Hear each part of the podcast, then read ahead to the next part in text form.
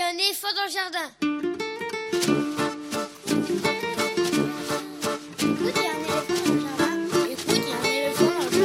Bonjour, bonjour à toutes et à tous. Véronique Soulet au micro pour l'actualité culturelle des enfants, petits et grands en Ile-de-France. Une émission pour tous les adultes qui n'ont pas oublié qu'ils ont d'abord été des enfants. Chaque semaine, écoute, il y a un éléphant dans le jardin vous fait découvrir artistes, créateurs, initiatives, médiations qui offrent aux enfants de quoi nourrir leur imagination et leur curiosité, en tout cas ce qui nous semble original, réussi, intéressant, avec des reportages, des chroniques, des interviews, des lectures, concoctées par les chroniqueurs de cette émission et moi-même. Aujourd'hui, avec moi au fil de l'émission, pour cette dernière émission de 2021, car oui, les deux semaines prochaines ce sera rediffusion, avec moi donc il y a du monde. Augustine et Ottilie pour leur chronique littéraire, Elsa Gounod également pour sa chronique littéraire, et Lionel Chenaille pour sa lecture. Et aussi Estelle Laurentin qui fait son retour parmi nous pour sa revue de presse. On commence l'émission avec Augustine et Ottilie pour leur chronique quinzomadaire le mercredi, c'est lecture. Ensuite, je vous emmène visiter une passionnante exposition d'art contemporain consacrée à la nourriture et la façon de manger, matière à mijoter au Maïf Social Club à Paris dans le 3e arrondissement. Nous ferons un petit bout de visite avec des enfants de moyenne section de maternelle et avec Marilou Benzoni, la médiatrice qui les accueillait jeudi dernier, avant de faire une visite plus approfondie avec Anne-Sophie Bérard, la commissaire de l'exposition. Ce sera dans une quinzaine de minutes. Retour d'Estelle Laurentin, donc, qui avait déserté l'émission depuis plusieurs mois. On la retrouve pour sa revue de presse, Les petits papiers d'Estelle. Ce sera dans une soixantaine de minutes. Et nous terminerons l'émission avec Elsa Gounod et sa chronique Grand Livre pour petites personnes. Puis Lionel Chenaille lira un extrait de littérature générale sur le thème de l'enfance. Vous pouvez, comme toujours, suivre l'actualité de l'émission sur les réseaux sociaux, écouter et vous abonner au podcast là où vous voulez. Tous les liens sont regroupés à l'adresse linktree slash un éléphant dans le jardin. Et bien sûr, l'émission est en réécoute sur le site de la radio aligrefm.org. Écoute, il y a un éléphant dans le jardin, c'est l'émission qui ouvre des fenêtres sur l'actualité culturelle des enfants. Nous sommes ensemble pendant une heure et demie, alors c'est parti Écoute, il y a un éléphant dans le jardin. eh. On commence avec la nouveauté discographique pour les enfants, aujourd'hui celle de la formation de jazz The Amazing Keystone Big Band, dont c'est le troisième conte musical pour les enfants. Les 17 musiciens avaient déjà adapté Pierre et le loup, puis le carnaval des animaux, mais également raconté en musique la vie d'Ella Fitzgerald et celle de Django Reinhardt. Cette fois-ci, c'est Alice au pays des merveilles, dont Sandra Nelson a écrit une adaptation simplifiée mais fidèle dans la suite des événements et des rencontres. Sous sa plume et à travers la voix de la comédienne Virginie Efira, qui l'incarne, la petite Alice ne manque pas d'impétuosité et de caractère, voire même d'impertinence, car au contraire du texte de Lewis Carroll, c'est elle qui raconte ses aventures et celle-ci, à chaque nouvelle étape, ne cesse de l'étonner et de provoquer chez elle force exclamations et réflexions en tout genre. C'est elle aussi qui rapporte ses conversations, que ce soit avec le lapin blanc, la reine, le chapelier ou encore le chat du comté de Chester, et la comédienne réussit fort bien à interpréter les variations de ce texte qui file à toute allure avec ses phrases simples et brèves. Quant à la musique, ce sont cette fois des compositions originales qui accompagnent et portent les différents épisodes du récit, chacune avec sa couleur et ses références à l'histoire du jazz, swing, jazz funk, hip-hop, fanfare ou mambo, entre autres. La musique est présente tout au long de la lecture de Virginie Efira et lui donne de l'ampleur, mais c'est vrai que je regrette un peu que la narration ne s'efface pas plus souvent pour laisser les musiciens prendre seuls le devant de la scène. Dommage aussi que les illustrations du livre-disque soient aussi fades et semblent viser un public très jeune, alors que cette histoire, même simplifiée comme ici, s'adresse à des enfants plus grands. Mais oublions ces quelques remarques pour se laisser emporter dans l'histoire d'Alice. Et notez que samedi et dimanche prochain, le 19 et 20 décembre, les 17 musiciens de l'Amazing Keystone Big Band seront à la Philharmonie de Paris pour interpréter ce conte musical. Quatre représentations, deux le matin et deux l'après-midi. Toutes les infos sont à retrouver sur le site de la Philharmonie. C'est donc Alice au Pays des Merveilles, une histoire de Sandra Nelson, d'après Lewis Carroll, racontée par Virginie Efira, composition musicale de et par The Amazing Keystone Big Band, un livre-disque illustré par Jérôme Pellissier, édité par Gauthier Langros. Il coûte 24 euros et c'est pour les enfants à partir de 6 ans. On écoute le début. Qui a dit que la curiosité était un vilain défaut? Un idiot sans doute. Moi, Alice, je proclame que la curiosité est le sel de la vie, l'essentiel, l'oxygène, le poumon, le cœur et les intestins réunis.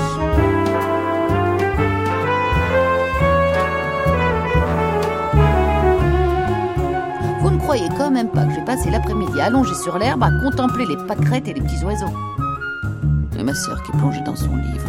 Quel ennui L'aventure, de la vraie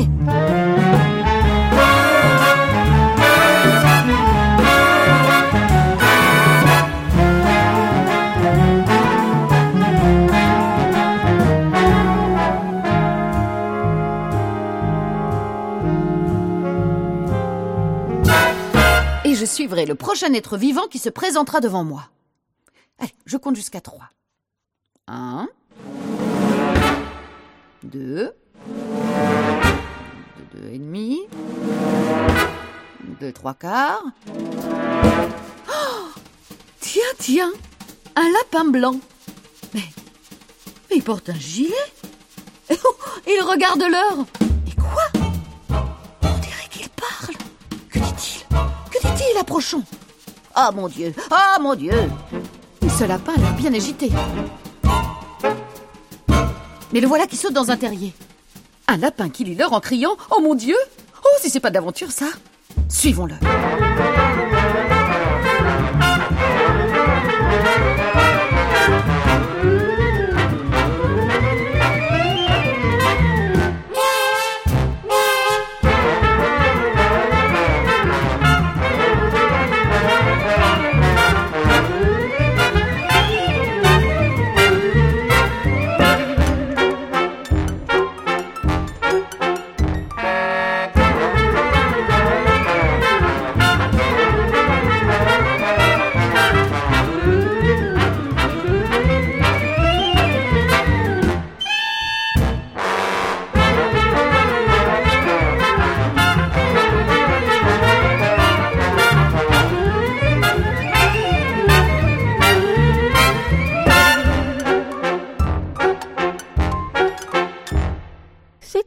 The Amazing Keystone Big Band, Alice au Pays des Merveilles, qui sera en concert deux fois, samedi 19 et deux fois dimanche 20 décembre, à la Philharmonie de Paris. Tous les 15 jours, Augustine et Ottilie, 13 ans chacune et même un peu plus, présentent un ou deux romans qu'elles ont aimé lire, de préférence plutôt épais, dans leur chronique le mercredi, c'est lecture. On les écoute.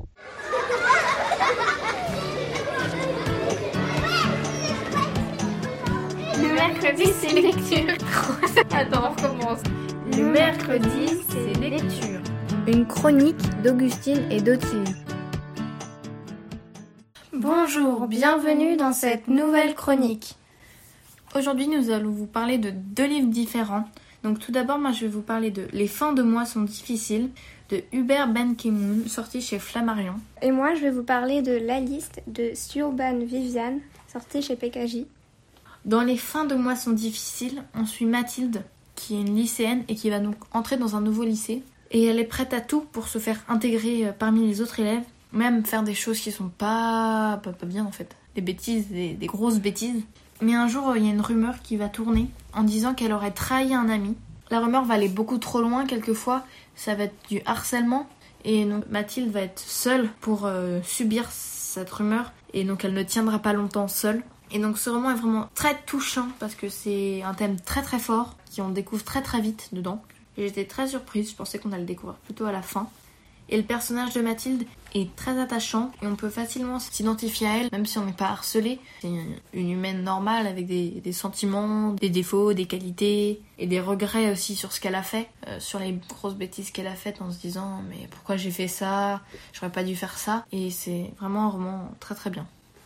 Quelle personne raconte l'histoire dans ce roman? C'est Mathilde qui parle à la première personne, qui raconte sa vie, comment elle subit euh, cette rumeur et tout ce qui est avant aussi et ce qui est après.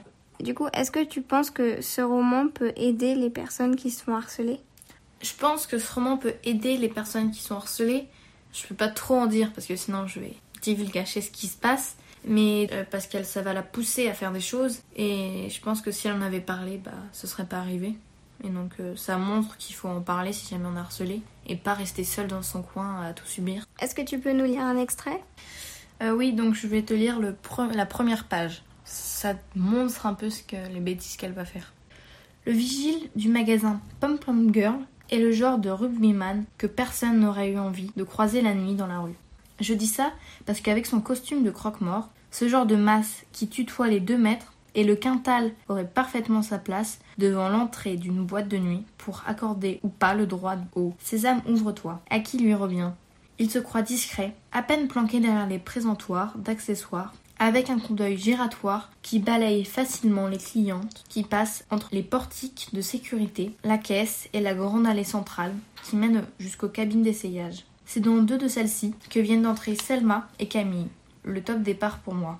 Merci Augustine pour ta lecture. Donc je vous rappelle que j'ai parlé de Les fins de mois sont difficiles de Hubert Ben Kimoun, sorti chez Flammarion. Donc euh, moi je vais vous présenter la liste de Siobhan Vivian, sortie chez PKJ. Ça se passe aux États-Unis, au lycée de Mount Washington. Et en fait chaque année, il y a une liste qui établit la fille la plus belle et la fille la plus moche de chaque niveau.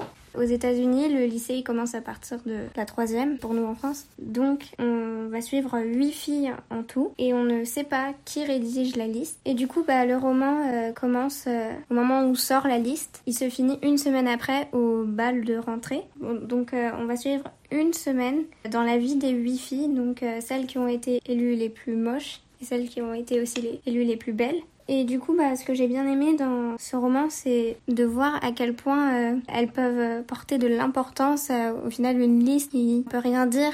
Et même si certaines filles essayaient de, faire semblant de s'en moquer de la liste, finalement, on se rend compte que c'est aussi important pour elles.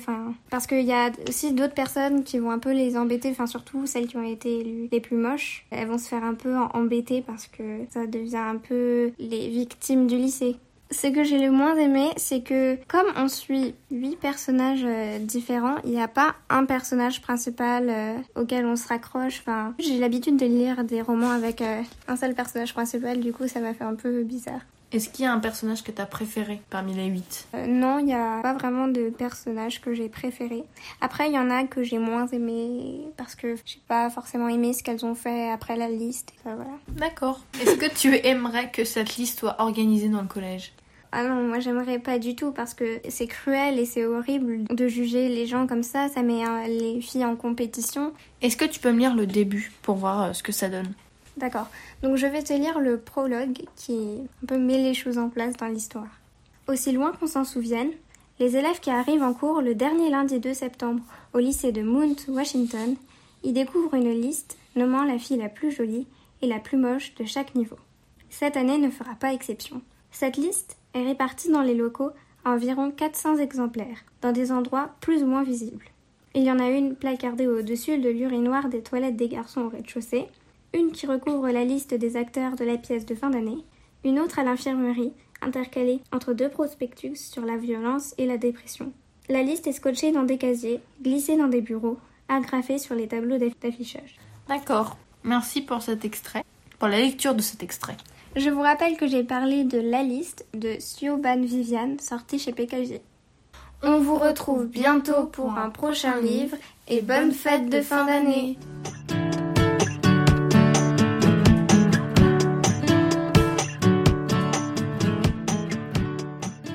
Les fins de mois sont difficiles de Hubert Benkemoun, publié en septembre 2021 chez Flammarion, tout récent donc.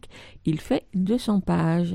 Et puis la liste de Siobhan Viviane, traduit de l'américain par Anne Delcourt, publié en 2013 en grand format chez Nathan, puis en pocket jeunesse chez PKJ en 2018. Et lui, il fait 450 pages. Vous écoutez Aligre FM sur 93.1. Vous l'écoutez à l'IGRAFM 80 Qui décide de ce que l'on mange? Tel est le fil directeur de l'exposition d'art contemporain Matière à mijoter, proposée depuis début octobre au Maïf Social Club.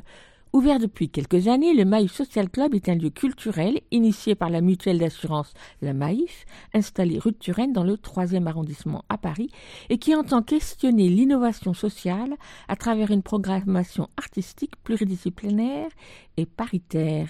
Dans une ambiance accueillante, on peut s'y installer pour travailler, lire un des 4000 livres de la bibliothèque ou encore boire un café ou bien venir voir l'exposition dont la thématique est renouvelée deux fois par an. C'est gratuit, c'est ouvert à toutes et à tous et en particulier aux enfants qui viennent nombreux voir les expositions avec leur classe comme celle-ci, donc matière à mijoter, puisque la thématique du moment est l'alimentation. La commissaire, Anne-Sophie Bérard, une habituée du lieu, a choisi une dizaine d'œuvres, onze très exactement, qui invitent à se questionner et à réfléchir à la façon dont on mange ce que l'on mange, dans une dimension à la fois sociale et politique, puisque si l'accès à l'alimentation est reconnu comme un droit humain universel, il est loin d'être égalitaire partout dans le monde. C'est donc à travers les œuvres de onze artistes, toutes plus intéressantes et intrigantes les unes que les autres, que la commissaire Anne-Sophie Bérard et sa scénographe Julie Rothan ont décliné les différents aspects que soulève cette question, sans pour autant, bien sûr, apporter de réponses toutes faites, mais au contraire, en élargissant la réflexion et l'imaginaire de chaque spectateur face aux œuvres, dans un espace privilégiant l'intimité avec chacune d'elles diversité des artistes, de leur culture d'origine, diversité des médiums, des esthétiques, où les yeux mais aussi les oreilles et le nez sont sollicités, avec une dimension poétique et même humoristique importante, tout cela fait que cette exposition se visite avec plaisir entre adultes ou avec des enfants. Des visites avec une médiatrice sont proposées pour les adultes, pour les familles et même pour les tout petits. Et c'est bien parce que j'étais intriguée par la façon dont les enfants peuvent s'approprier l'exposition que jeudi dernier je me suis glissée parmi les enfants de moyenne section d'une école parisienne, accueillie par Marie-Lou la médiatrice, avant de faire ensuite une visite au long cours de matière à mijoter, micro à la main, avec la commissaire Anne-Sophie Bérard. Tout de suite, on s'installe avec les enfants et Marie-Lou devant l'œuvre de Vincent Olinet. Ah, non, t'as pas le droit de toucher. Non, sans toucher, sans toucher. Je sais qu'on a envie, mais on ne peut pas. Venez par ici. On, on va les regarder de près. On touche pas. Regardez-les de près. Non, on touche pas. Alors, regardez-les bien. Et maintenant, vous êtes prêts? 1, 2, 3, on recule. On recule et on s'assoit. Et ici aussi, il y a des tartines. À votre avis, est-ce que ce sont des vraies tartines de pain? Vous dites tous non que ce sont des fausses tartines de pain? Non. Oui, c'est des vrais. Ah, levez la main ceux qui disent oui, ce sont des vraies tartines. C'est des vrais. Ok, baissez la main, levez la main ceux qui disent ce sont des fausses tartines. Fausses tartines. Ceux qui disent que ce sont des vraies. Pourquoi vous pensez que ce sont des vraies Là, parce qu'il y, a Pourquoi il y a de la vraie confiture. Est-ce que tout le monde voit la confiture? Ça, par exemple, c'est de la confiture de quoi, votre De fraises. De fraises, peut-être. Et, et c'est rouge. De couleur rouge. Ça, ça pourrait être de la confiture de quoi? D'abricot. D'abricot. C'est orange. Ou d'orange, c'est de couleur orange. Le blanc comme ça, qu'est-ce que ça pourrait être? Du beurre Du beurre. blanc. Du beurre un peu blanc transparent. Est-ce que c'est des vraies tartines Ah bah justement, à vous de me dire. Donc toi, tu as l'impression que la confiture, c'est pour de vrai. Oui, moi aussi. D'accord. Je trouve que c'est pour de faux. Alors, pourquoi Ouais. Mathilde, pourquoi tu penses que c'est pour de faux? Parce que ils sont, ils sont de différentes couleurs, les tartines. Ah, les tartines, elles ont quand même des couleurs un peu bizarres, vous êtes d'accord? Quelle couleur c'est ça? Rose. Rose, vous avez déjà mangé une tartine rose? Non. Non, moi non plus. Ça, c'est quoi comme couleur? Bleu. Bleu. Non, moi j'ai mangé une tartine bleue. C'est vrai?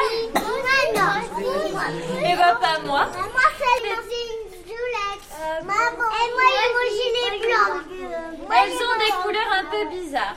Mais il y a quelque chose d'un peu bizarre aussi. Regardez, tu disais mon loulou, la confiture elle a l'air vraie, ici le beurre il a l'air vrai. Mais regardez, qu'est-ce qui est en train de se passer ici? C'est en train de de couler, de dégouliner. Regardez par terre. Est-ce qu'il y en a par terre? Non. Alors ça commence à dégouliner et ça s'arrête. Alors, est-ce que vous voulez la réponse Vrai ou fausse tartine Vous me faites un petit roulement de tambour Faites un petit roulement de tambour Alors, je vous annonce que ce sont deux fausses tartines. Bravo à ceux qui ont trouvé, vous pouvez vous applaudir. Super détective. Ce sont des fausses tartines, c'est pour de faux. On ne pourrait pas les manger. Bravo Mathilde. Notre artiste, il aime bien nous faire douter. Il aime bien qu'on se pose la question. Est-ce que c'est vrai? Est-ce que c'est faux? Qu'on ne sache pas trop. Ça vous fait penser à quoi? Est-ce que ça vous fait penser à des choses? Est-ce que ça vous fait penser par exemple à un poisson? À la queue d'un poisson? Non? Ça vous fait pas penser à des écailles? On n'est pas obligé, hein. Moi, ça me fait plutôt penser, vous savez à quoi? Ça me fait penser au toit d'une maison. Le toit d'une maison en tartine. Hein? Comment ça? Vous avez déjà vu une maison en tartine, vous? Non, moi jamais. Jamais, jamais. Ah. Moi, quand j'étais petite, on me racontait l'histoire d'une maison en tartine. Vous connaissez l'histoire de la maison en tartine? Non. Vous voulez qu'on se raconte une histoire? Vous m'ouvrez grand les oreilles pour l'histoire? Il était une fois une famille qui avait deux enfants. Un petit garçon qui s'appelait Hansel et une petite fille qui s'appelait Mais vous la connaissez cette histoire? Alors, un jour, les parents d'Hansel et Gretel, ils les ont oubliés. Oups les deux enfants, ils étaient perdus dans la forêt. Alors ils tournaient en rond, ils tournaient en rond, ils ne trouvaient plus leur chemin. Ils ont commencé à avoir très faim. Et à ce moment-là, ils ont aperçu une maison fabriquée en pain d'épices et aussi en bonbons et aussi en chocolat.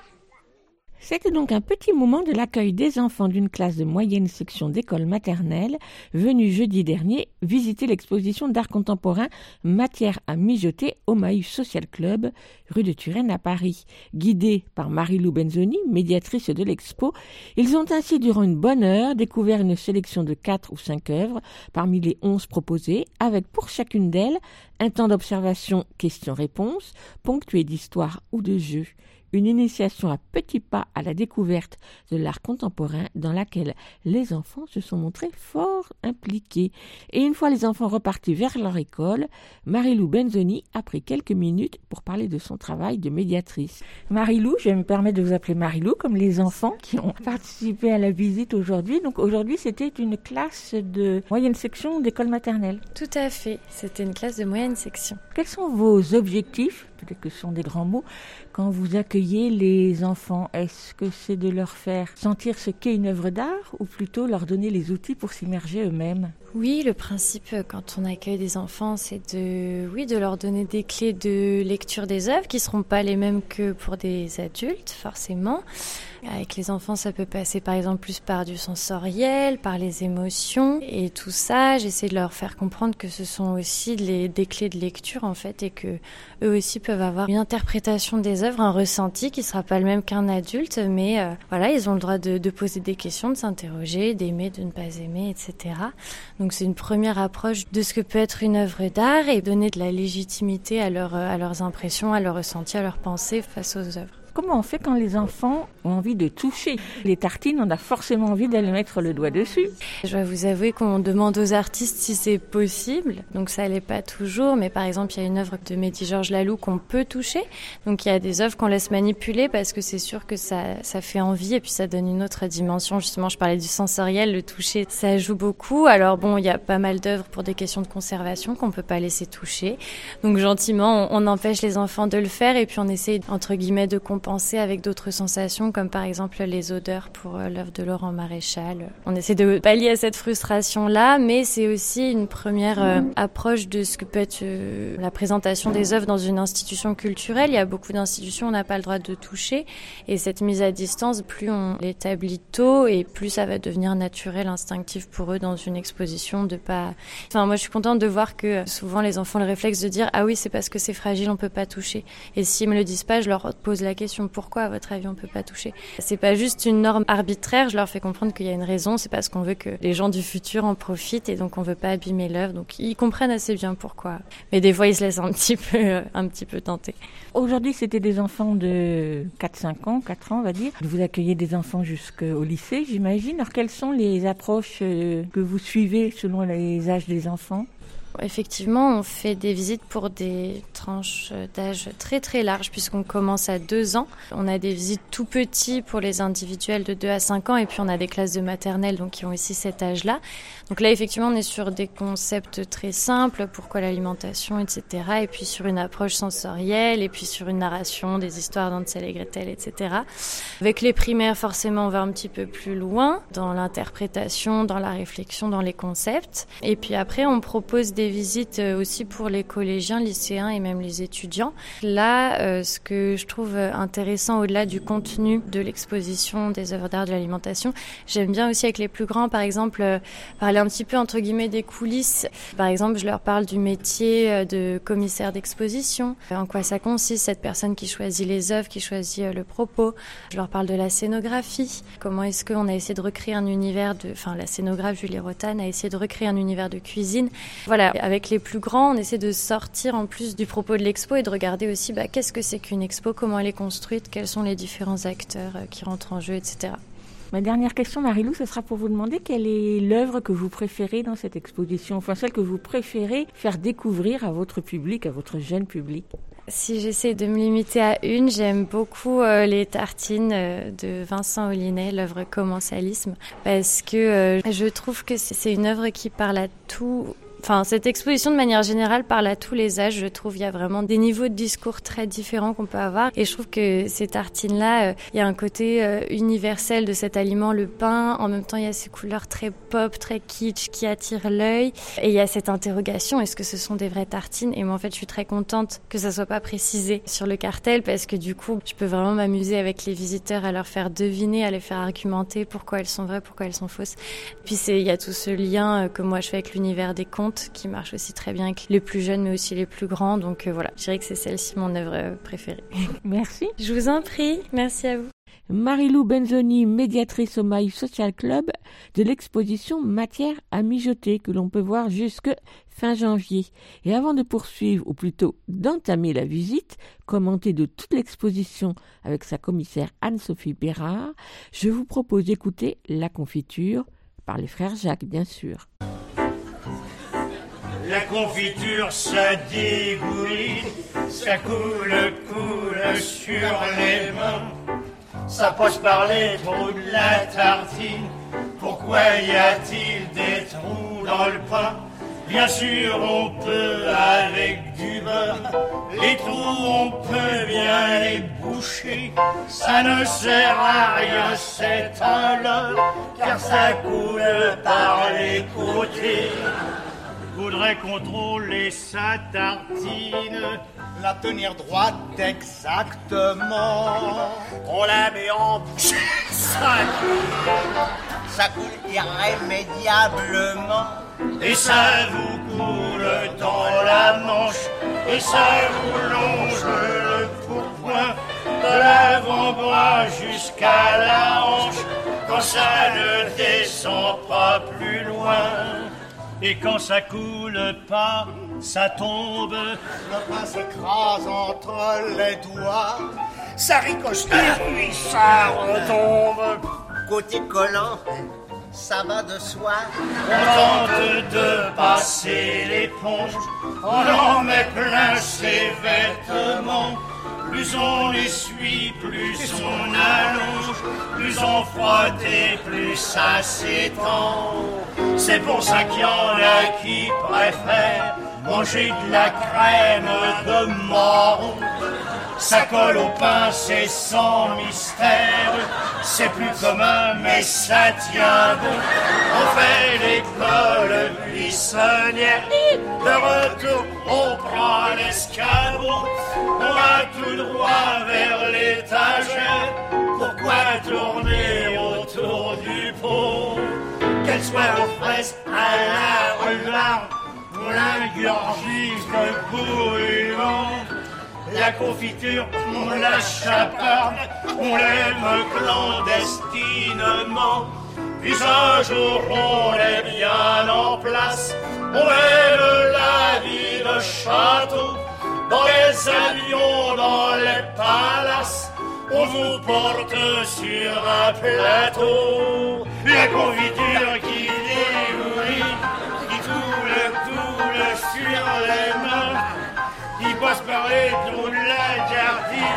Pourquoi y a-t-il des trous dans le pain Bien sûr, on peut avec du beurre. Bien sûr, on peut bien les boucher. Ça ne sert à rien, c'est un leurre. Ça sert à rien, par les côtés. Ça coule par les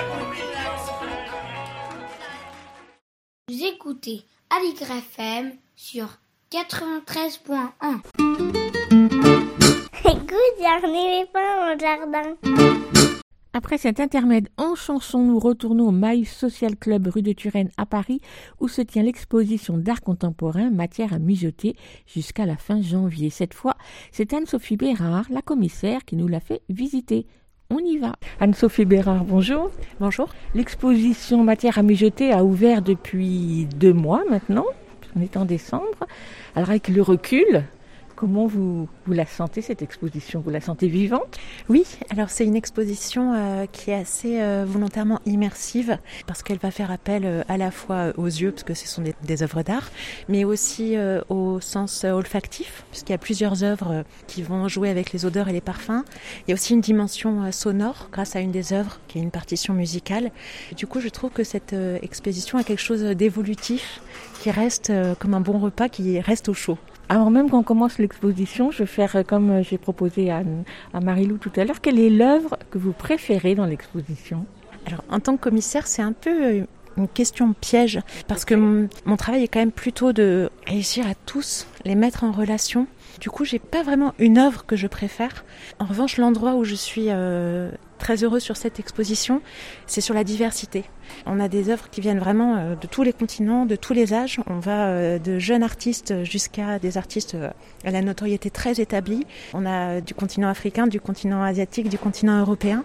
Cette diversité-là, je trouve qu'elle est assez rare dans les expositions et c'est c'est mon endroit de préférence. Est-ce que ce sont des artistes avec lesquels vous aviez déjà travaillé? Assez peu. Il y a certains artistes comme euh, Samuel Saint-Aubin qui sont des artistes que je connaissais déjà. Sinon, euh, j'aime bien à chaque exposition partir euh, pour trouver des artistes qui parlent vraiment du sujet que l'on va aborder. Donc c'est un rapport de friche et de dénichage que je trouve important.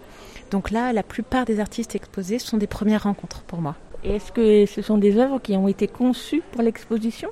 Non, le Maïf Social Club présente majoritairement des œuvres qui ont déjà été produites. Il y a vraiment euh, une volonté de montrer aussi un patrimoine qui est déjà existant. Il peut arriver qu'on collabore ou plus exactement que l'on retravaille une œuvre pour le lieu. Ça a été le cas ici dans plusieurs œuvres, celle de Vincent Aulinet ou celle de Julie Genelin et Françoise Riganti, qui ont été repensées pour être adaptées à notre lieu, pour retrouver une euh, contemporanéité et une justesse de propos, mais ce ne sont pas des pures créations. On s'en va la visiter.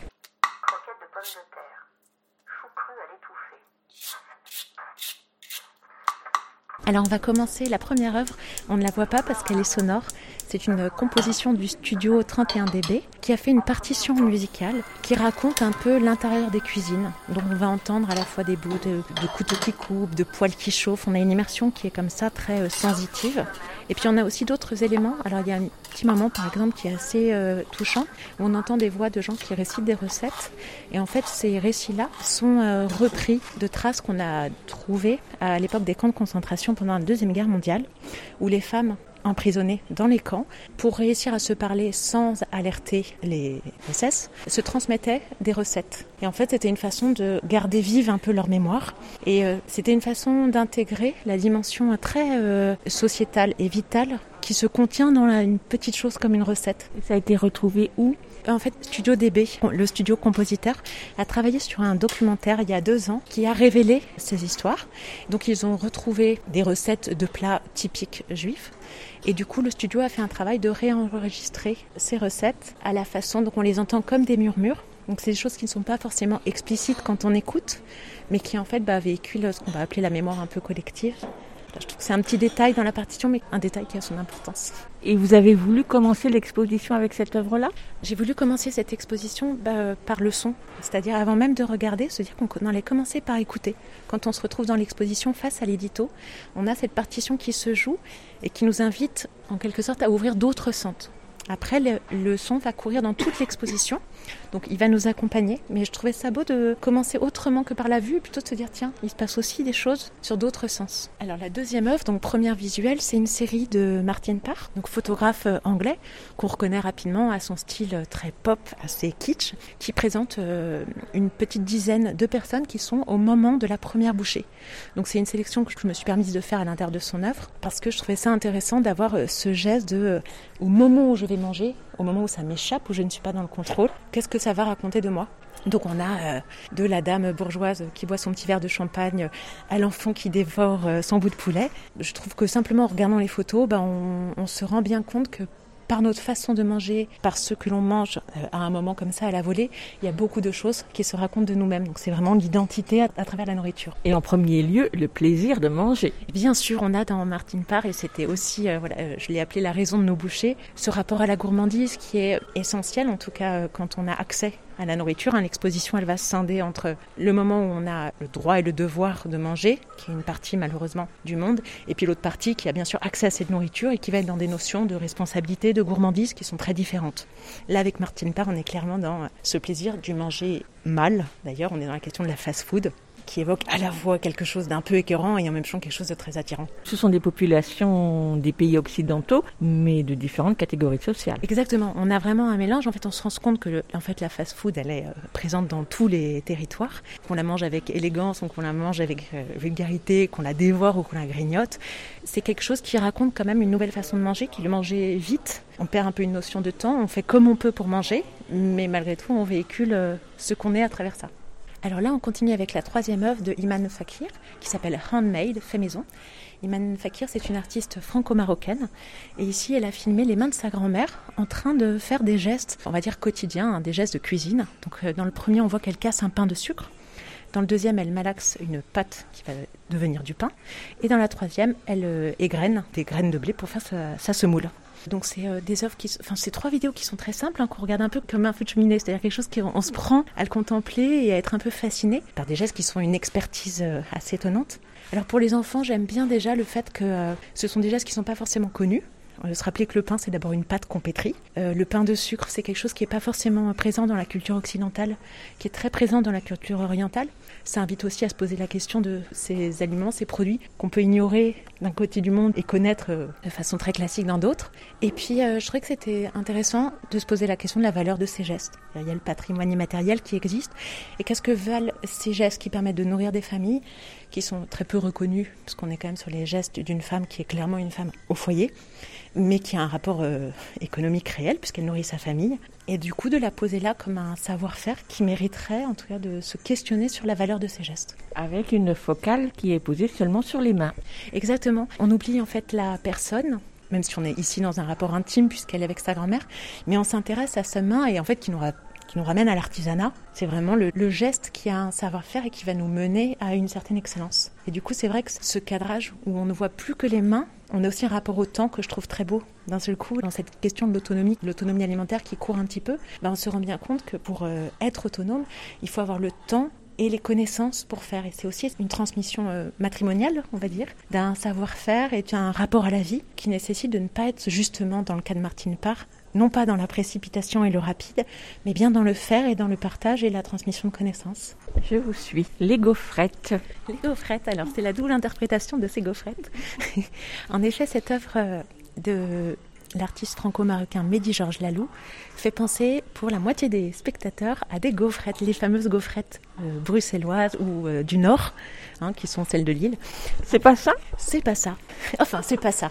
Euh, le principe d'une œuvre d'art, c'est quand même qu'il doit laisser toute place à notre imaginaire et que si on arrive à faire un lien, c'est là où l'acquisition est gagnée. Mais l'artiste, lui, s'est en fait inspiré d'un motif qui s'appelle le selig, qui est une faïence marocaine traditionnelle et qui reprend ce motif très proche de la gaufrette. Cet euh, motif, il l'a reconstitué dans une matière qu'il a inventée à partir de ce moule et d'eau, qui la rend par définition euh, friable et éphémère. Donc c'est une œuvre qui est euh, volontairement abîmée et éreintée par l'artiste, mais qui va aussi disparaître au fil du temps. Donc c'est un geste assez fort que nous fait l'artiste. Il nous présente une œuvre qui est vouée à disparaître. À travers ça, il nous pose un peu la question du patrimoine. Qu'est-ce qu'on fait du patrimoine qui a été saccagé, violé, disparu, non reconnu? Je trouve que ce qui est assez touchant, c'est qu'il s'engage en tant qu'artiste à avoir créé une œuvre qui ne pourra pas euh, faire durer à la mémoire d'un patrimoine qui a malheureusement été euh, longtemps euh, pillé et récupéré. En représentant, là on voit que notre gaufrette reprend une sorte de carte. Alors c'est une carte imaginaire, mais on a bien l'idée qu'on est sur un territoire et ce territoire a clairement été abîmé, détruit mais là, elle s'effrite ici déjà euh, Un peu, elle s'abîme au fur et à mesure. C'est pas euh, instantané, hein, mais en fait, c'est de la semoule. Donc la semoule, à partir du moment où elle, est, elle a besoin d'eau pour euh, tenir, et au fur et à mesure, elle va. Il y a par exemple des certaines fissures. Vous voyez la grande là qui est là. Je suis pas certaine qu'elle était là au début. Et puis alors, quand on a posé l'œuvre, l'artiste est vraiment très à l'aise avec ça en fait. Alors nous, on était un peu à se demander, à dire mince. il dit mais non, mais en fait c'est une œuvre fragile. Et c'était particulier de rencontrer un artiste qui assume ça dans la valeur même de son œuvre. Et donc face à ce grand panneau, on va dire cette grande carte, il y a deux personnages qui la regardent. Deux personnages qui sont des autoportraits de l'artiste, un en cannelle et un en pois chiche. La cannelle, elle sent, on peut s'en approcher et sentir son odeur. Le pois chiche ne sent pas. Ces œuvres, à première vue, elles vont rappeler un petit peu les statues euh, qu'on va appeler d'art africain. L'art africain, euh, c'est un concept inventé par les Occidentaux hein, qui ont pillé euh, les statues vaudou et puis qui se sont dit que ça allait avoir plus de valeur si on les vendait en, tant qu'œuvre d'art. L'Africain, c'est un continent, pas un pays. C'est un des derniers endroits où on a encore un peu de mal à faire la différence. Et Mehdi Georges Lalou, clairement, il veut nous mettre face à ça. C'est-à-dire, je trouve qu'il nous met face à un endroit qui met assez mal à l'aise, qui est nos propres résistances, nos propres euh, démarches que l'on doit encore faire pour continuer d'avancer. Malgré la connaissance, on a quand même grandi pendant euh, de longues années sur le fait qu'il y avait un art nègre, puis un art africain, et il s'agit de se défaire de toute cette culture postcoloniale. Et on a beau le savoir intellectuellement, quand on se retrouve face à euh, cet homme avec ces grandes mèches qui partent, on pense au totem africain. On a immédiatement un réflexe d'exotisme. En tout cas, moi, je l'ai eu. Et je trouve que c'est intéressant de se rendre compte de ça à un moment, de se dire, ah mince, je me suis fait piéger par les préjugés véhiculés par notre mémoire collective, qu'il va falloir apprendre à combattre. Et quand on met les enfants, bah, c'est vrai que tout de suite, euh, bah oui, c'est les totems, c'est cet imaginaire qui est un imaginaire euh, de, de colon, quoi. on vient le taquiner un peu et inviter à résister à ça. Je ne sais pas si vous avez rencontré des enfants pendant l'exposition, mais donc quelle réponse vous apportez aux enfants quand ils sont là? Alors moi personnellement, je n'assure pas les visites avec les enfants. En revanche, euh, une des clés que les médiatrices savent, c'est déjà de déconstruire le terme même d'art africain. Donc euh, déjà de comprendre que l'Afrique c'est un continent qu'on ne parle pas d'art européen, on parle d'art français, d'art anglais, d'artistes qu'on localise. souvent on va dire un artiste africain, on ne va pas savoir s'il vient du Mali aussi. Et en fait c'est pas du tout la même histoire. Donc déjà les inviter à reconsidérer l'Afrique comme un continent et non pas comme un grand flou semé de pays inconnus. Ensuite, on les ramène aussi à la texture. Le pois chiche, c'est un des aliments qui est le plus consommé en Afrique du Nord. Le tableau en semoule, qui fait référence au couscous, qui est un des plats qu'on aime beaucoup en France. Qu'est-ce que ça veut dire d'aimer un plat si c'est pas accepter toute une culture En plus, la cannelle, c'est un épice qu'on allait récupérer pendant la route des épices. Ça, ce sont des clés qu'on peut donner aux enfants, de se rendre compte qu'à travers ces matériaux de l'ordinaire, va se véhiculer une histoire et un rapport au monde. Je vous suis. Avec les épices, avec Laurent Maréchal, et ce vortex épices donc euh, dans cette œuvre, l'artiste a fait une sorte de, j'appelle ça souvent un mandala. Il y a quelque chose de l'ordre de ces longs coloriages. Il a construit un vortex, un trou noir, qui part du noir jusqu'au jaune, qui est constitué d'épices, de café noir, de gingembre, de curcuma, dans une recherche de dégradé coloré le plus euh, parfait possible. Donc c'est une œuvre qui demande beaucoup de temps à être faite. et qui est d'une extrême fragilité parce qu'elle n'est pas protégée. Enfin, elle est protégée par un grillage, mais si on souffle dessus, elle se détruit. Il n'y a pas de colle, il n'y a rien. Euh, du coup, euh, bah, c'est pareil, je trouve qu'il y a quelque chose à la fois qui est très beau, presque spirituel, on va dire. hein. L'artiste nous invite vraiment à un espace de contemplation et il nous fait confiance dans le fait qu'on va respecter euh, cette œuvre. Ce vortex rappelle un petit peu euh, l'espace, les trous noirs, tout cet imaginaire spatial. Quelque chose de mystique aussi, qui peut être un peu euh, sacré, religieux. Et puis parallèlement à ça, en même temps, euh, ben, on sait que ce sont des épices. Il se pose la question de savoir ce que c'est les épices. Et on sait que des, la route des épices, ça a été le moment où l'Occident a pris le pouvoir sur l'Orient, le pouvoir économique, alors que les épices se trouvaient en Orient. Donc notre désir d'épices, d'exotisme, qui est quelque chose qui nous fait penser à l'ailleurs, c'est aussi un- une réalité historique euh, qui est très lourde. Je pense que l'artiste nous invite un peu à considérer cette attirance. Par le motif du trou noir, il y a quelque chose où on se dit c'est attirant et c'est un peu aspirant. quoi. Est-ce qu'il n'y a pas un devoir de responsabilité de contempler et se rendre compte de la valeur de ces choses-là et de ce que ça a raconté dans notre histoire? On retrouve un peu quelque chose avec Mehdi Georges Lalo sur euh, voilà, considérer notre utilisation des choses qui viennent d'ailleurs, qui résonne aussi avec notre désir de consommation euh, locale, responsable, qui est très très euh, présente dans les pays occidentaux qui ont la, chance de pouvoir se nourrir. Je trouve que ça nous invite à ça, euh, essayer d'être un petit peu plus euh, raisonnable et de se rendre compte qu'à chaque fois qu'on achète, qu'on consomme quelque chose, on participe à la fabrication d'un monde. En même temps, tout ça est en filigrane. Oui, tout à fait. C'est ce que je trouve très beau en fait dans l'art contemporain, peut-être même euh, l'art en général.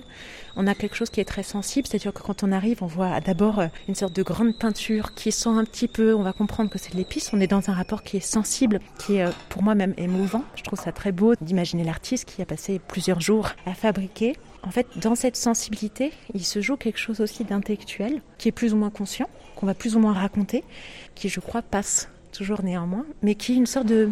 un peu une cerise sur le gâteau en fait. Si on a envie à un moment de dépasser la strate de l'émotion, il y a aussi une strate intellectuelle qui peut nous accueillir.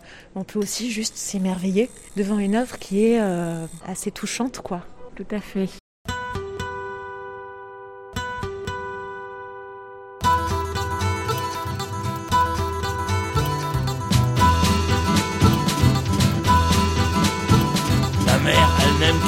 Patates, mon papa le chocolat.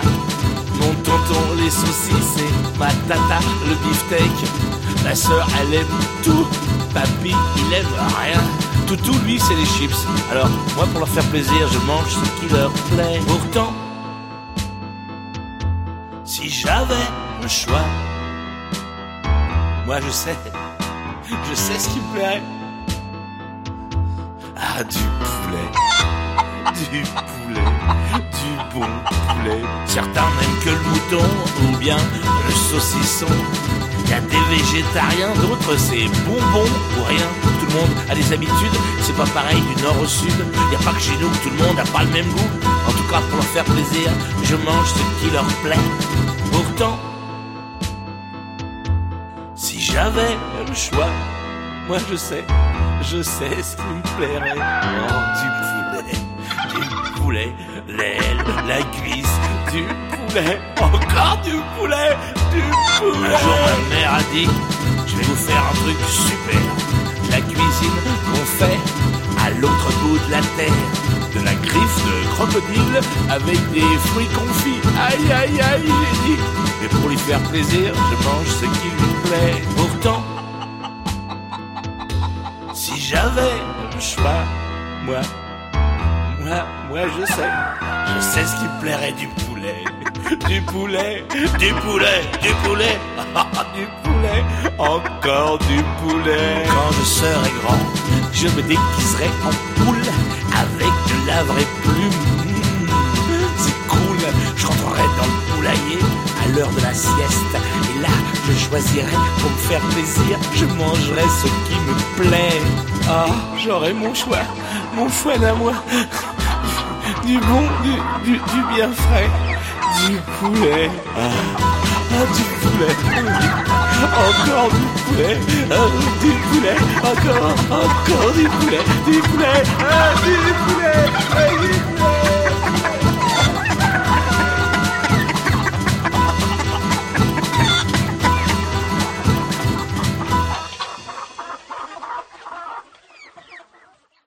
Vous écoutez Aligre FM sur 93.1.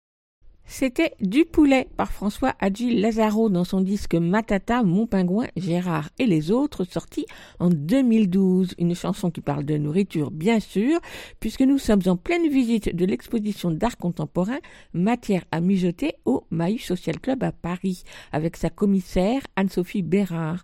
On poursuit donc la visite. Nous la retrouvons devant l'œuvre de Vincent Ollinet, déjà évoquée au cours de la visite des enfants. Mais juste avant, on écoute encore un extrait de la création sonore Piatto Fondo de Studio 31 DB.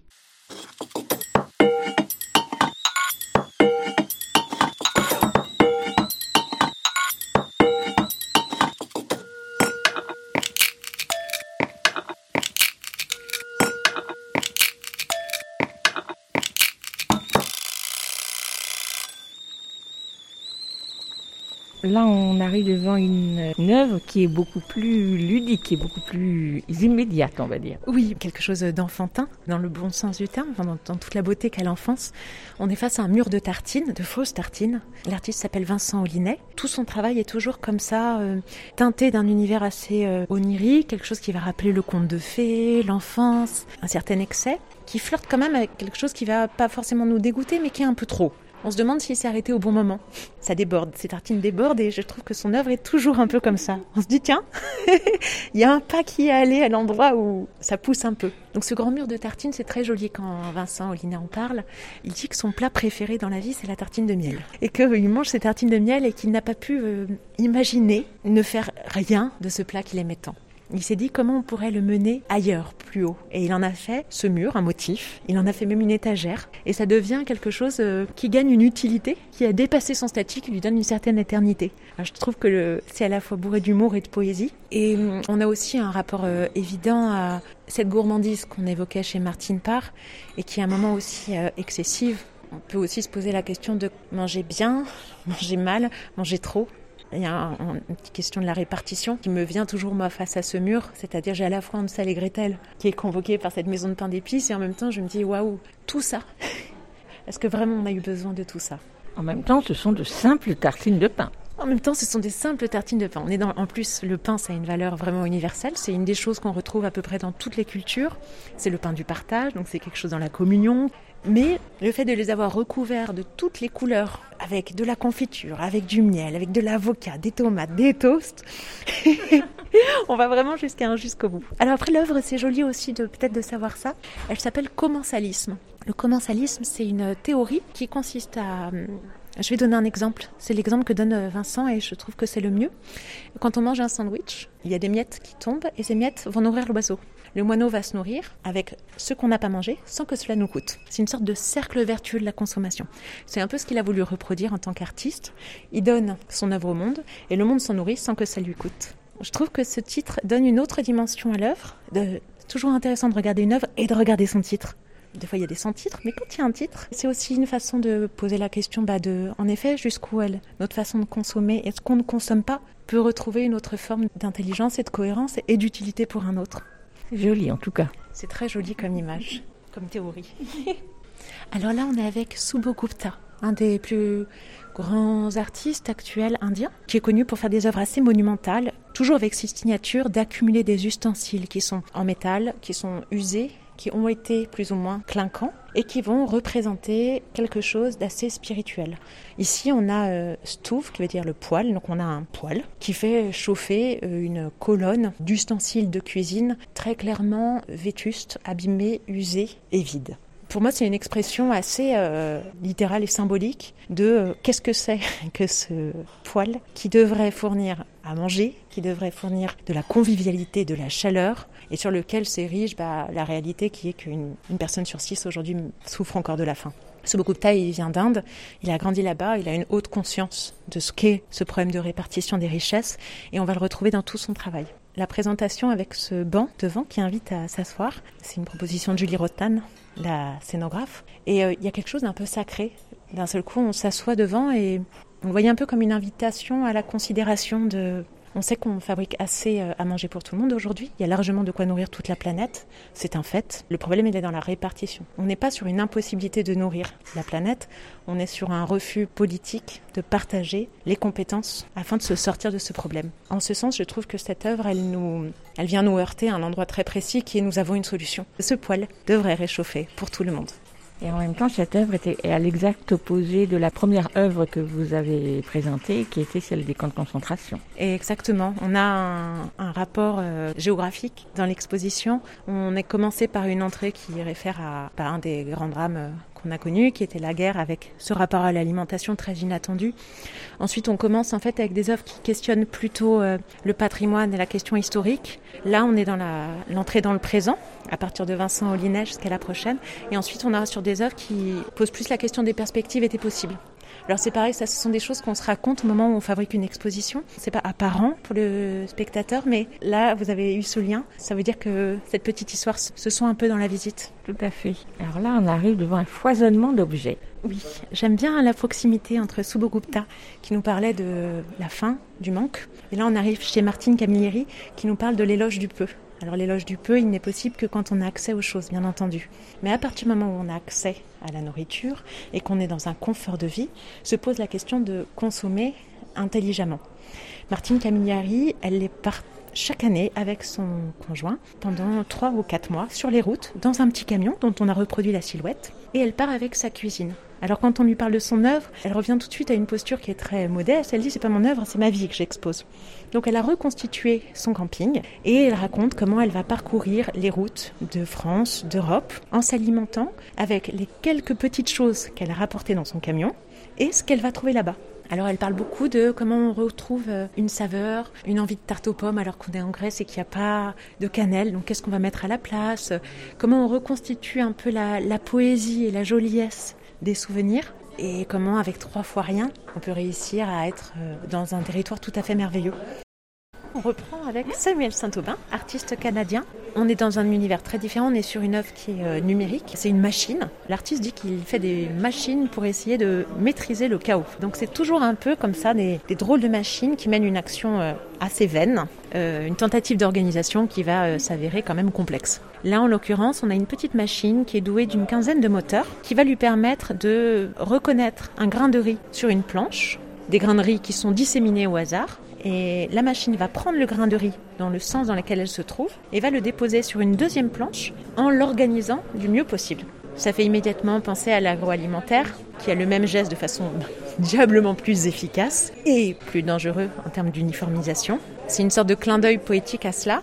En tout cas, c'est une œuvre qui s'amuse à s'interroger sur euh, le rôle des technologies dans euh, l'optimisation de nos consommations alimentaires et de nos productions, sachant que ça peut être un peu, euh, bien entendu, une façon de gagner en efficacité, en efficience, mais qui est aussi un grand danger qui est de l'uniformisation et la destruction de toutes les pousses libres et sauvages. Alors là, c'est pareil, changement assez radical avec Azuma Makoto, qui est un artiste fleuriste de formation japonais, mais c'est un fleuriste un peu euh, sans limite qui s'est permis beaucoup, beaucoup d'actions. Euh, il a jeté un bouquet de fleurs dans l'espace, il a fait beaucoup de gestes poétiques. Et ici, ce qu'il fait, c'est des block flowers. Donc, il capture des fleurs, des fruits à leur plus bel état et il les immortalise dans un bloc de résine. Alors c'est un travail qui est vraiment un travail d'orfèvre, hein. on n'a pas une bulle. Quand on la contemple sous toutes les dimensions, c'est très beau, on voit chaque racine, chaque fleur, chaque détail. Et cette œuvre, alors pour les enfants, je trouvais qu'elle avait plusieurs vertus. D'abord, c'était de se rappeler qu'un fruit, ça pousse, qu'il y a des racines, ça pousse dans la terre. Avant, c'est une fleur, on a une fleur d'aubergine. L'aubergine, c'est d'abord une fleur. Euh, c'est des choses qui, pour des urbains et citadins que nous sommes, euh, c'est pas forcément euh, si évident. On- Et puis, on a aussi cette utopie de l'éternité. Est-ce que ces fleurs vont rester véritablement toujours belles et toujours accessibles? Ça nous met face à la réalité. Non, hein, notre biodiversité, elle est en danger. Et on a un devoir de considérer ch- chaque graine, chaque chose que l'on va consommer comme quelque chose, pas forcément de sacré, mais en tout cas quelque chose de précieux. Je crois qu'autour de cette œuvre, on peut avoir ce sentiment-là, se rendre compte que c'est pas rien, c'est production. Et il va falloir en prendre soin parce que cette éternité-là et cette beauté-là, elle n'est qu'une chimère. En tout cas, les enfants restent longuement devant. Ouais, je crois qu'ils sont assez fascinés. D'abord, euh, elle invite à s'approcher. Et je crois que quand on a un bloc de fraises dans les mains, on est tous pareils, ça sent bon et on prend rarement le temps de la contempler. On a surtout très envie de la manger. Ici, d'un seul coup, on va pouvoir l'admirer, se rendre compte, se demander, euh, même sur les fleurs, où sont les pistils, on peut se demander comment va se reproduire la fleur. On va arriver à des questionnements qui ne sont pas ceux de j'ai arraché ma fleur pour en faire un bouquet, j'ai pris ma fraise pour la manger, ou ma carotte, je vais la contempler. Avec la dernière euh, œuvre de l'exposition, je l'appelle œuvre dispositive dans le sens où elle n'existe que quand le spectateur la manipule.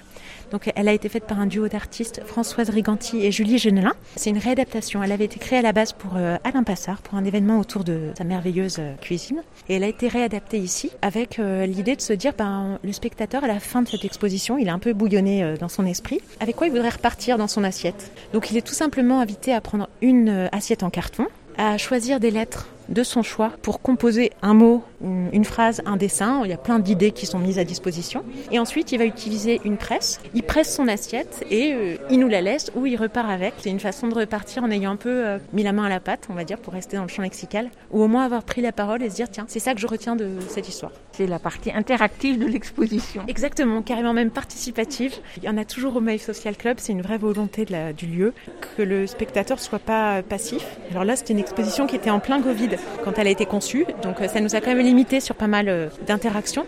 Ce dispositif-là, du coup, on lui a donné beaucoup d'ampleur pour qu'il soit presque un, atelier au sein de l'exposition. D'ailleurs, quand il y a des enfants, on voit qu'ils y passent du temps, euh, des enfants, des adolescents, des adultes. Tout le monde se prend au jeu, comme toutes les créations en fait. Quand on commence à composer son assiette, à se rendre compte qu'on va pouvoir fabriquer une image, le temps disparaît. On se rend compte que les gens passent un long temps pour composer leur euh, petite assiette. On est vraiment dans une fabrication artisanale en fait, à l'image de ce qu'est l'alimentation et la cuisine. Je l'ai fait moi aussi. J'ai fait mon assiette un éléphant dans le jardin. Ma dernière question, Anne-Sophie Bérard, euh, je sais très bien que l'on ne conçoit pas une exposition pour des enfants, mais est-ce qu'il y avait quand même les enfants en arrière-pensée dans votre conception de l'exposition? En première pensée. Ce lieu, le Maïf Social Club, il est vraiment euh, centré sur les enfants. Il y a 3 à 4 classes par jour qui passent. Et quand un commissaire est donc invité, euh, comme je l'ai été, pour euh, prendre la parole ici, les enfants, c'est le premier public qu'on vise. Pour moi, ça se traduit par des œuvres qui doivent être accessibles à tous sans culture a priori, qui doivent interroger sur des sujets qui les concernent, avec bien entendu une exigence qui permette aussi à l'amateur d'art, à l'expert ou à l'adulte d'y trouver son compte. J'aime l'idée que les enfants, en parcourant cette exposition, se disent déjà une œuvre, ça peut être des épices, ça peut disparaître, ça peut se faire, ça peut se sentir. On est loin de la peinture accrochée au mur, qui est quand même une des premières représentations de l'art euh, habituel. Merci beaucoup. Merci à vous. L'exposition Matière à mijoter est à voir au Maï Social Club jusqu'à la fin du mois de janvier, seul ou en famille ou avec sa classe. De nombreux ateliers sont organisés, en particulier pendant ces vacances de Noël, pour créer entre autres des œuvres sonores avec des ustensiles de cuisine, ou bien une arbalète à patates, oui oui, ou encore des disques en chocolat. Un livret-jeu extrêmement bien fait et complet, avec des photos des œuvres en grand format et toute une variété de jeux et d'informations simples et intéressantes, permet aux enfants de prolonger la visite seuls, s'ils savent déjà lire, ou bien accompagnés par un adulte. Il est offert à l'entrée de l'exposition. Toutes les infos pratiques sont sur le site Maïs Social Club. Vous écoutez FM sur 93.1. Vous l'écoutez à 80 Et avant de retrouver Estelle Laurentin qui fait son comeback dans l'émission pour une revue de presse désormais mensuelle avec un regard rétrospectif sur les enfants dans les médias durant le mois écoulé, on écoute l'artiste gabonaise Tita Zembi chanter la chanson enfantine Itumbu dans son disque de comptines et berceuses du Gabon Moumang, sorti cet automne chez ARB Musique. Intumbu, c'est une épice salée gabonaise et c'est aussi un jeu de main des enfants.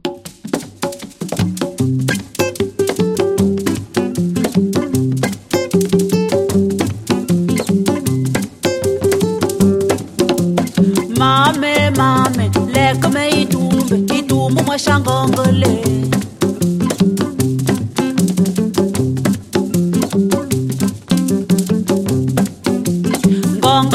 cha peshi peshi ngwa inyenye inyenye mutapinda.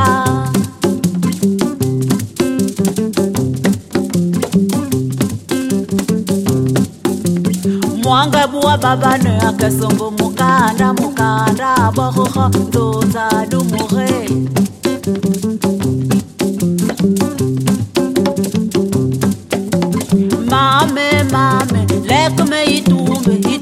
wachacha ngongole ngongolo wacha peshi peshi wa inyenye inyenye babane akesongo mukanda mukanda bohoho zonza dumuha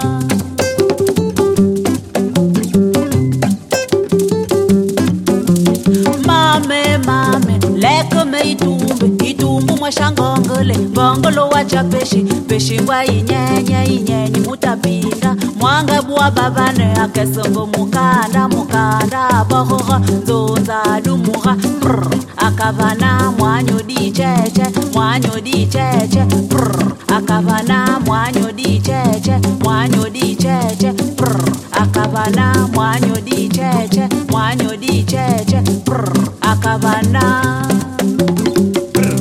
Akavana, prr, akavana, prr, akavana,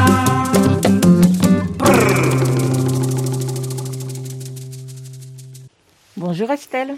Bonjour Véronique. Ravie de te retrouver après ces quelques mois de pause. Elles ont été longues tes vacances? Elles ont été un peu plus longues que je ne l'aurais souhaité, je dois Oui. dire. Ces vacances. En tout cas, je suis très contente de te retrouver pour cette revue de presse. Merci beaucoup.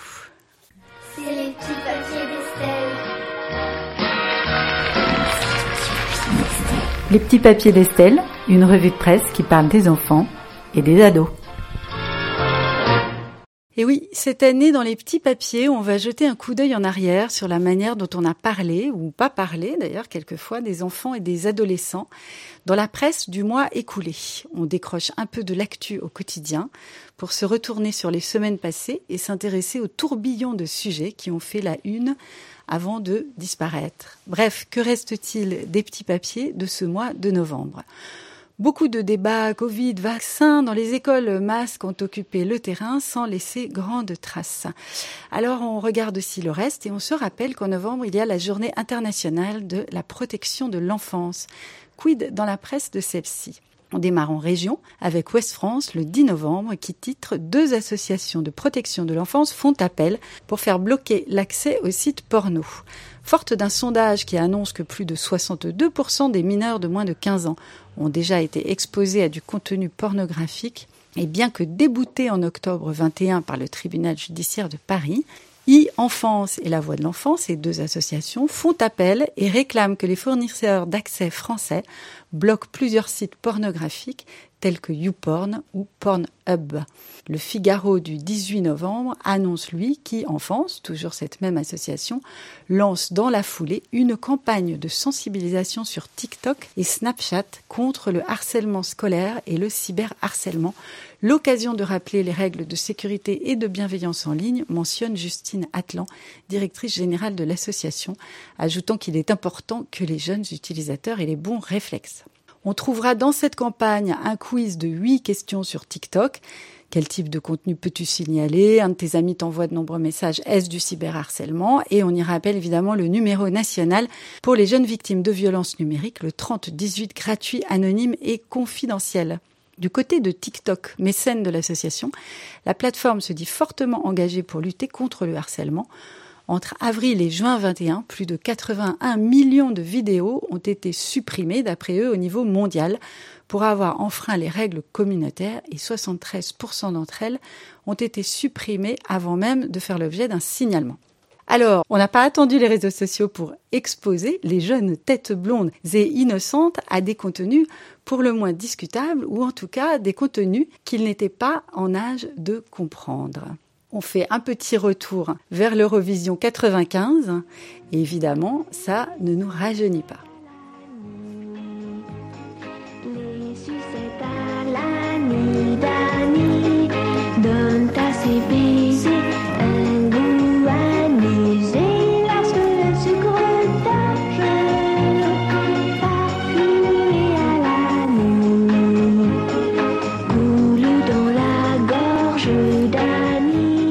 Tout ça n'est pas récent récent, rien de nouveau sous le soleil et il reste sûrement pas mal de boulot.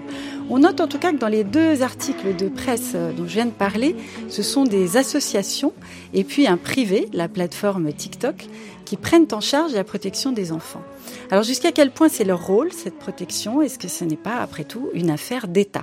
Novembre, c'est comme je le disais, le mois de la journée des droits de l'enfant et c'est aussi la date choisie par 24 organisations et collectifs membres de la dynamique de la Convention aux actes pour interpeller les candidats et candidates à l'élection présidentielle pour enfin faire de l'enfance une priorité, en commençant par doter la France d'un ministère dédié à l'enfance et à la jeunesse. Leur communiqué a été publié sur le site de l'UNICEF. Ce collectif reconnaît que certes la nomination d'un secrétaire d'État chargé de l'enfance et des familles, ainsi que l'élaboration d'une stratégie nationale de prévention et de protection de l'enfance sont des avancées significatives, elles restent néanmoins insuffisantes pour faire face efficacement aux nombreuses difficultés auxquelles sont confrontés les enfants, violences physiques et morales, pauvreté, mal logement, handicap, manque d'accès aux soins, difficultés scolaires, etc. Et puis au manque d'effectivité de leurs droits. Un enfant sur cinq vit sous le seuil de pauvreté en France, soit près de 3 millions. Et malgré les politiques publiques déployé depuis plusieurs années, ce chiffre n'a pas baissé depuis dix ans. Même son de cloche dans une tribune du Monde le 1er novembre, toujours en écho à cette journée internationale des droits de l'enfant, signée par six personnalités qui ont consacré leur carrière à la protection des mineurs et qui aussi reconnaissent des progrès, mais rappellent que la violence à l'égard des enfants en France reste omniprésente et endémique. Harcèlement, violence physique, psychologique et sexuelle, inceste. La protection maternelle et infantile est selon eux en crise ouverte, comme l'est la pédiatrie, la pédopsychiatrie. Dans le secteur du handicap, malgré des avancées, bien des familles restent obligées d'envoyer leurs enfants en Belgique. Que dire enfin de la justice des mineurs, dont les moyens restent très en deçà des exigences de sa fonction? Ce que confirme le témoignage tout personnel alors, je ne sais pas comment on prononce son nom, si c'est Lise Loufoque ou Laïs Loufoque. Je te laisse le soin de, le, eh ben, lire à ta voilà. façon. Alors, on va être sur euh, Yes, peut-être. Dont l'histoire fait l'objet d'un téléfilm, L'enfant de personne, diffusé lundi 15 novembre dernier sur France 2, et dont le Figaro restitue une interview. Le bilan d'Emmanuel Macron en matière de protection de l'enfance est raté, nous dit-il. Ce qu'on demande depuis trop longtemps, c'est que l'État crée une instance nationale indépendante de contrôle pour vérifier que la sécurité des enfants est effective. Dans l'Hexagone, 170 000 jeunes vivent en foyer ou dans des familles d'accueil. Certaines de ces familles pouvant leur faire vivre un enfer. C'est ce qu'il a vécu, Lies Loufoque, durant de douloureuses années. Il raconte qu'à 4 ans, sa famille d'accueil l'a maltraité. Je dormais sur un morceau de polystyrène à même le sol. Quand mon éducatrice est venue à l'issue de ces deux années pour me récupérer et pour voir d'abord comment j'allais, elle m'a tout de suite retiré de chez elle le jour de sa visite pour m'emmener dans une troisième famille d'accueil. De là, je suis arrivé, j'étais un enfant assez turbulent, assez cassé. J'étais amené à faire beaucoup, beaucoup de fugues. Donc du coup, la décision à mes 10 ans a été prise de me placer dans un foyer. J'ai découvert une forme de maltraitance que je n'avais jamais vécue. J'ai beaucoup, beaucoup, beaucoup fugué. Et, euh, et j'ai toujours, il y a une question qui m'est toujours euh, restée en tête, c'est que à chaque fois que je fuguais, je devais toujours passer par les services de police pour dire que j'étais bien rentré. Et à aucun moment la question ne m'avait été posée de savoir pourquoi je fuguais. Rien n'a changé. Le gouvernement se félicite de son enveloppe de 600 millions d'euros, nous dit-il, mais c'est toute la politique publique qu'il faut repenser.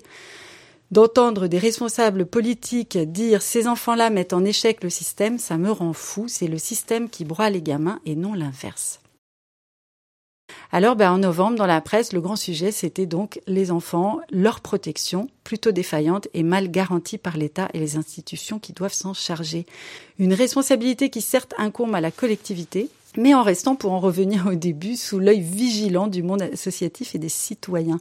Preuve en est ce qu'on pouvait lire dans le courrier international au sujet de la Hongrie, où l'État souhaite pour le coup ardemment assumer cette tâche de protection, mais dont le zèle en la matière sert plus une politique répressive, utilisant les enfants et leurs besoins de protection comme un prétexte.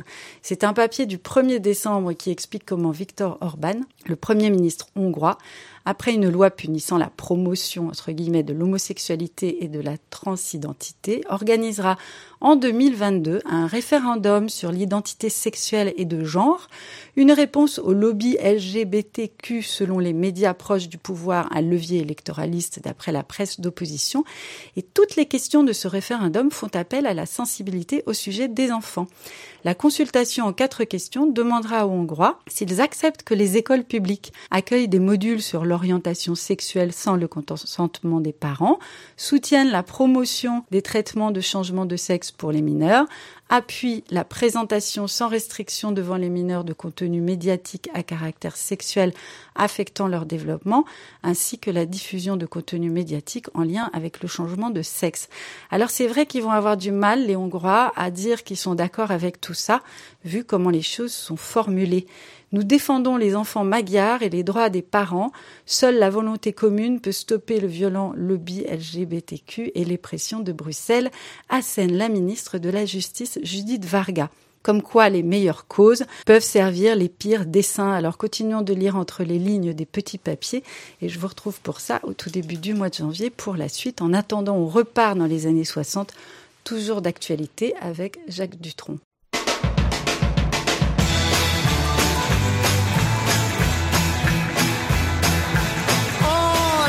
On nous dit rien. Plus on apprend, plus on ne sait rien. On nous informe vraiment sur rien. Adam avait-il un nombril? On nous cache tout, on nous dit rien. Socrate a-t-il vu sa ciguë? L'aventure est-elle au coin de la rue? On nous cache tout, on nous dit rien la vérité sur Dagobert, son manager.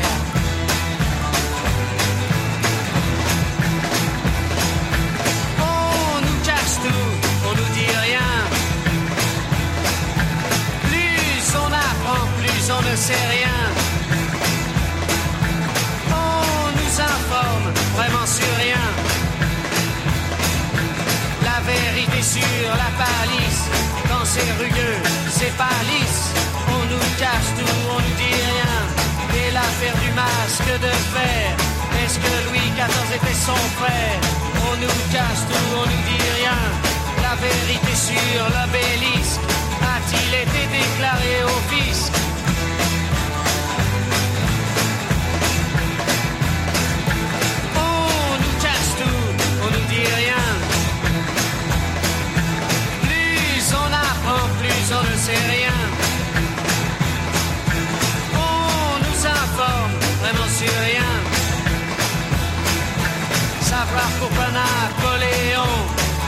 la main dans son giron. On nous cache tout, on nous dit rien. L'affaire Trucuche l'affaire Machin, dont on ne retrouve pas l'assassin. On nous cache tout, on nous dit rien. On nous cache caché, cache tampon. Dans la maillard et tartampion ce sont les rois de l'information.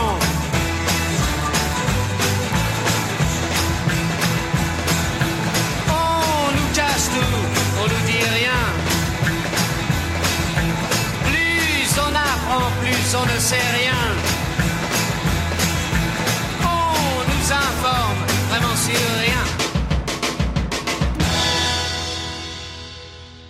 Merci Estelle et on te retrouve le mois prochain pour ta revue de presse Nouvelle Formule et qui, j'espère, abordera un sujet un peu plus optimiste que celui d'aujourd'hui. Vous l'écoutez à 80 grades Elsa Gounod est libraire spécialisée jeunesse à Paris et chaque semaine elle farfouille dans les rayons nouveautés de sa librairie pour nous proposer un livre pour enfants, un album, un roman ou une BD, c'est selon, dans sa chronique Grand livre pour petites personnes. Cette semaine, exception, c'est un beau livre et c'est un livre documentaire. On l'écoute. Grand livre pour petites personnes par Elsa Gounod, libraire à Paris. Bonjour, aujourd'hui je vais vous parler de l'album documentaire Le Grand Atlas géographique de Regina Jiménez et Marta Della Serna, paru récemment aux éditions Rue du Monde dans une traduction de Lorana Sergiardi. Rue du Monde est une maison d'édition jeunesse fondée par Alain Serre il y a 25 ans et qui publie principalement des albums et des documentaires, mais également quelques romans, en plus d'une grande part donnée à la poésie dans son catalogue par plusieurs collections dédiées. La maison a une ligne éditoriale très identifiée et portée par un fort engagement, social et écologique notamment, mais surtout autour des droits de l'enfant. Si la maison travaille avec beaucoup d'auteurs et illustrateurs français, ses achats de droits pour des traductions de livres étrangers sont souvent très intéressants. Regina Jiménez est une peintre espagnole reconnue internationalement pour sa peinture abstraite, faite de formes géométriques et son travail sur la matière par différentes techniques. Passionnée par la géographie et l'astronomie, elle s'est associée ici à l'autrice Marta Della Serna, qui a déjà écrit des livres documentaires scientifiques pour enfants aussi intéressants que pédagogiques et fascinants par leur important contenu et la justesse de leur ton, ne cherchant pas à tout simplifier pour la jeunesse sans pour autant être aride. Le Grand Atlas géographique, écrit en décomposant géo et graphique, est un atlas atypique en ce qu'il retranscrit diverses informations chiffrées sur l'univers et la Terre, partant du plus lointain et grand au plus proche et de nous et concret, non par des cartes mais par des formes et textures peintes, donnant l'impression d'être face à de réels tableaux reproduits de Regina Jiménez. Une quarantaine de doubles pages saisissantes de beauté graphique abordent l'astronomie ou la géographie par des données statistiques sur les galaxies, planètes, tremblements de terre, fleuves, volcans, climat notamment. En répondant à tant de questions essentielles ou existentielles que le lecteur, enfant ou adulte, peut se poser, ce livre s'avère une somme d'informations et de clés précieuses sur l'univers et la Terre. Les données statistiques prennent ici différentes formes de graphiques, représentées à la peinture, pour permettre des comparaisons visuelles et immédiates sur les distances, surface ou altitude par exemple. Regina Jiménez utilise des formes géométriques simples et des couleurs franches et tranchées, par lesquelles l'abstraction devient symbole de statistique par les nombreux graphiques, courbes ou cercles. L'usage de la peinture est volontairement très visible et apporte grain, relief et une vraie matière pour représenter ces chiffres statistiques. La peintre utilise une technique de peinture en aplat épais, délibérément écaillé, et divers collages fondus dans cette matière, donnant un effet saisissant et presque hypnotique. Cela apporte chaleur et densité à des données pouvant sembler abstraites en tant que chiffres ou même en tant que graphiques habituellement générés informatiquement. On retrouve alors la sensation de regarder des cartes anciennes fascinantes de détails par cet univers riche mais épuré. Il y a là du jeu passionnant sur l'abstraction et la représentation, où science et art s'entremêlent aussi judicieusement qu'harmonieusement se pose la question de la représentation de données chiffrées, de réalités concrètes ou comparables que l'on visualise ici par des formes et couleurs, cercles concentriques ou pyramides des continents par nombre d'habitants ou superficie par exemple. En découle un grand ressenti à la lecture et une forme d'immédiateté du propos, avec notamment une plus grande accessibilité des données sur le climat grâce à leur forme de représentation. Ainsi, alors que la représentation en tant que telle peut sembler abstraite, comme l'est l'art de Regina Jiménez, ou à tout le moins schématique, son apposition à des données statistiques rend le tout très concret, les chiffres comme leur représentation picturale. L'art est ici le moyen de révéler et de rendre accessible la science, et inversement, la science rend accessible ici l'abstraction de l'art de Regina Jiménez.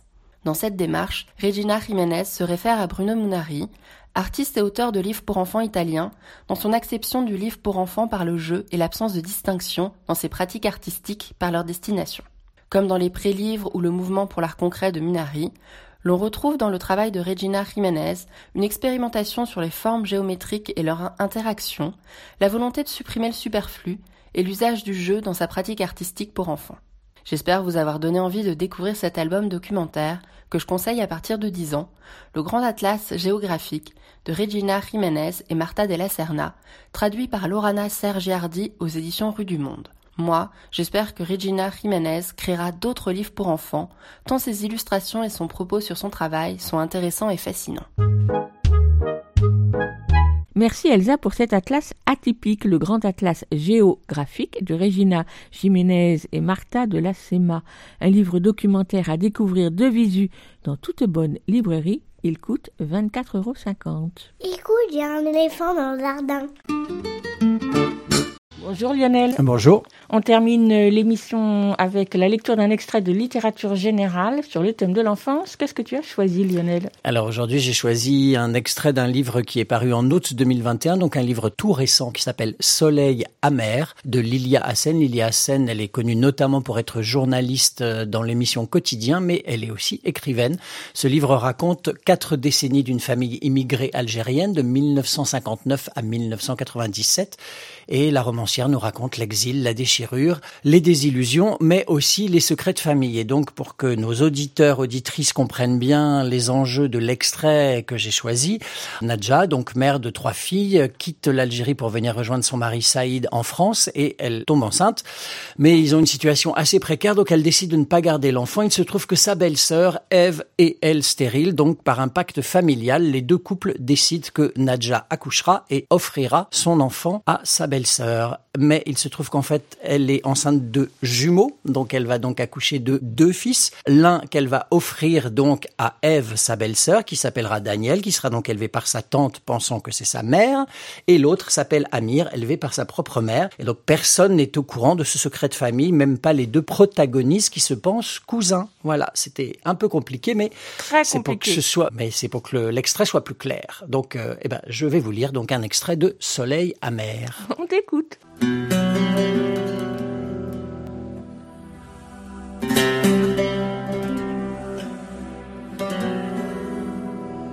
Amir s'était toujours senti différent des autres, une sensibilité à fleur de peau, les yeux qui se mouillaient dès que son père lui criait dessus. Son père criait beaucoup, beaucoup trop.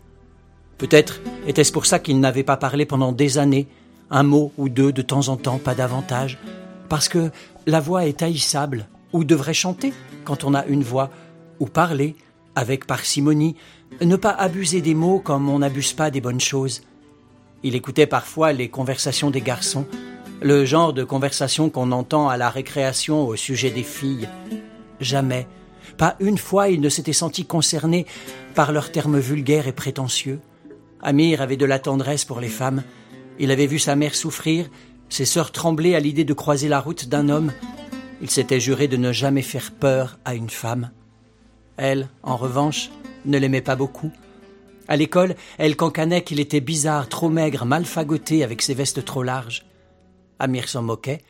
Il les observait avec la douceur d'un peintre qui ne voudrait pas abîmer du regard son objet d'étude. Il regardait comment elle s'habillait, comment elle parlait. Il trouvait plus de charme aux conversations des femmes, à leur manière.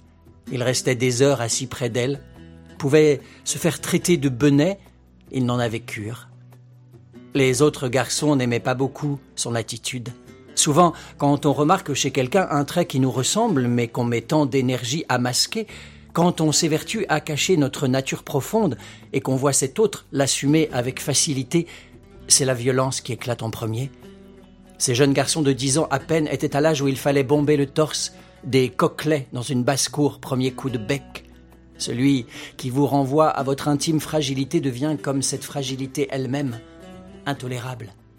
Ce qu'ils ont appris à mépriser, à rejeter même, leur revient en boomerang à la vue d'un enfant.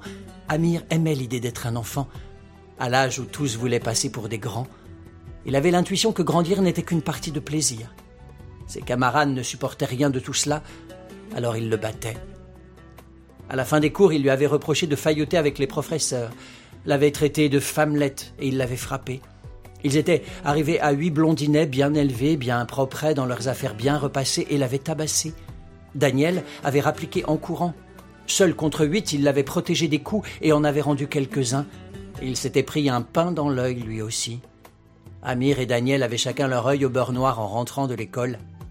Daniel était son cousin, son ami, le seul sur qui il pouvait compter. Depuis l'accident d'Ève, renversé par un autobus à la fin des vacances d'été, ils vivaient chez eux.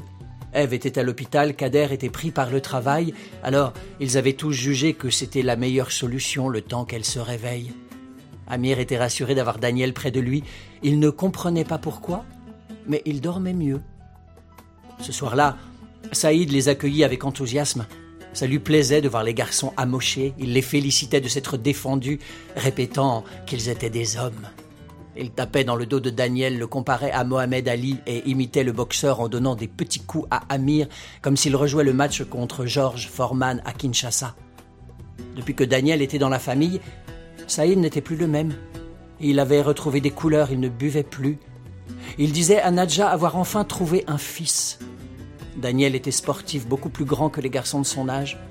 Saïd ne cessait de le complimenter sur son physique. Il l'emmenait jouer au foot le samedi matin, lui racontait des souvenirs d'enfance, courait lui acheter des patins à roulettes, des sacs de billes.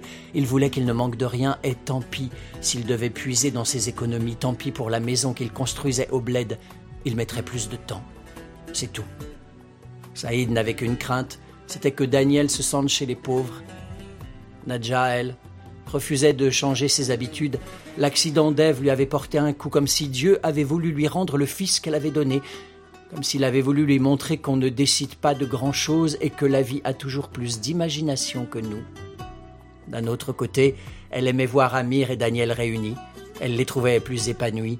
Ça ne faisait aucun doute.